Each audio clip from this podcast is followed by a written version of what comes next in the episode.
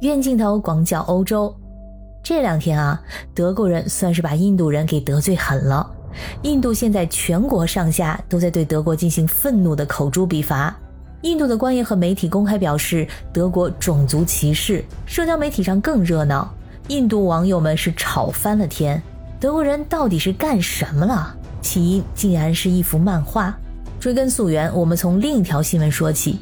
联合国在四月二十四号表示，印度的人口预计将在四月底之前和中国持平，接着呢会超过中国，成为世界上人口最多的国家。这只是个预测，如果想知道具体在哪一天印度的人口将超越中国，这个时间点是不确定的，因为印度上一次进行人口普查是二零一一年，而原定于二零二一年进行的人口普查也受到新冠疫情的影响而推迟了，所以现在并没有一个具体而完整的数据。唯一可以确定的是，印度的人口数量将会很快的赶超中国，预计将在四月底的时候达到将近十四点三亿人。根据预测，到本世纪中叶将会达到十五亿人。印度人对于这一消息表示非常的兴奋，很多主流媒体都在第一时间报道了这个消息，说自己将成为世界上人口最多的国家。在出生率低迷、老龄化严重的现在，很多海外媒体在报道的时候呢，也会从正面的角度去报道。偏偏有一家德国杂志不走寻常路，看到了一幅意味深长的、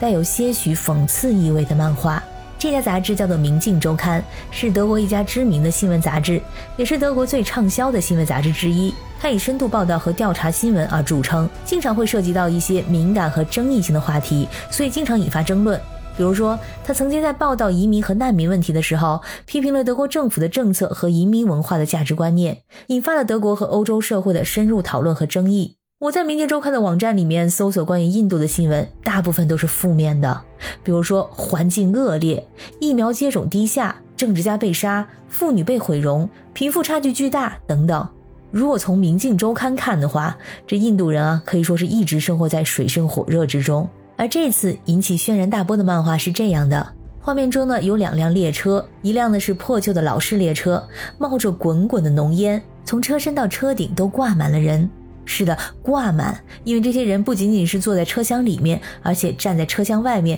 车厢上面。这辆车上的人们手里举着印度国旗，而旁边呢是一辆非常现代化的高铁列车，上面印着中国国旗。两位列车员惊讶地看向旁边的印度列车。画面上方写着一行德语，翻译过来就是“人口，印度超过中国”。我们先不说它背后的含义啊，单单从画面上来讲，这反映了一个现实，就是印度虽然人口众多，但是交通基础设施相对落后，它的需求远远超过了供应，因此列车往往会非常的拥挤，由于很多人无法得到车票，或者车票价格太贵了，他们只能选择挤乘列车。这又导致列车上会出现很多站着的乘客，还有些人呢会爬到车厢顶上或者坐在车厢外面。这些乘客非常的危险，可能在行驶中受到伤害。其实这种照片呢，我之前也是经常见的，就是这种印度火车上到处都挂满了人的真实的照片。不是说是一种嘲讽，我觉得更多的是一种新奇感，因为在人口密度相对低的欧洲，很多时候连车厢都坐不满，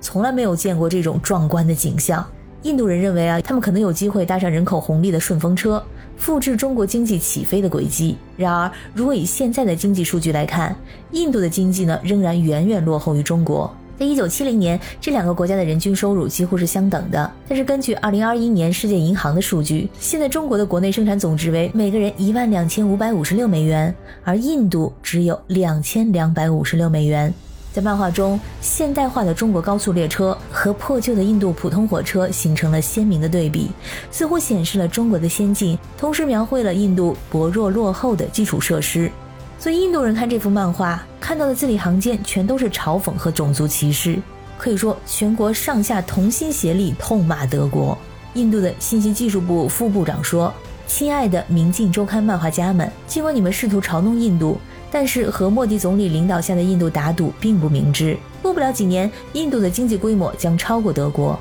而印度人民党的副主席也说，在德国，《明镜周刊》是有影响力的杂志，它的名字是“镜子”的意思。但是从这个带有贬义和种族主义色彩的漫画来看，它应该叫做“种族主义的巨兽”。考虑到德国有种族主义和大屠杀的不友好历史，各地的德国人都应该要求这家煽动种族歧视的报刊对着镜子审视自己的良心。他这段话呢，其实是非常严重的指控了。在二战之后，德国颁布了严格的反种族歧视法律，禁止任何形式的种族歧视和仇恨煽动。最近呢，德国能源短缺，正在多方面的寻求能源供应。有印度网友嘲讽说，这就好像他们一边祈求能源供应，一边又张嘴说着假仁假义。但是也有网友承认，印度的基础设施确实落后中国太多。他们认为，对这些杂志唯一需要做出的回应呢，就是让印度的基础设施至少领先中国一步。其实，人口质量呢，比人口规模更加重要，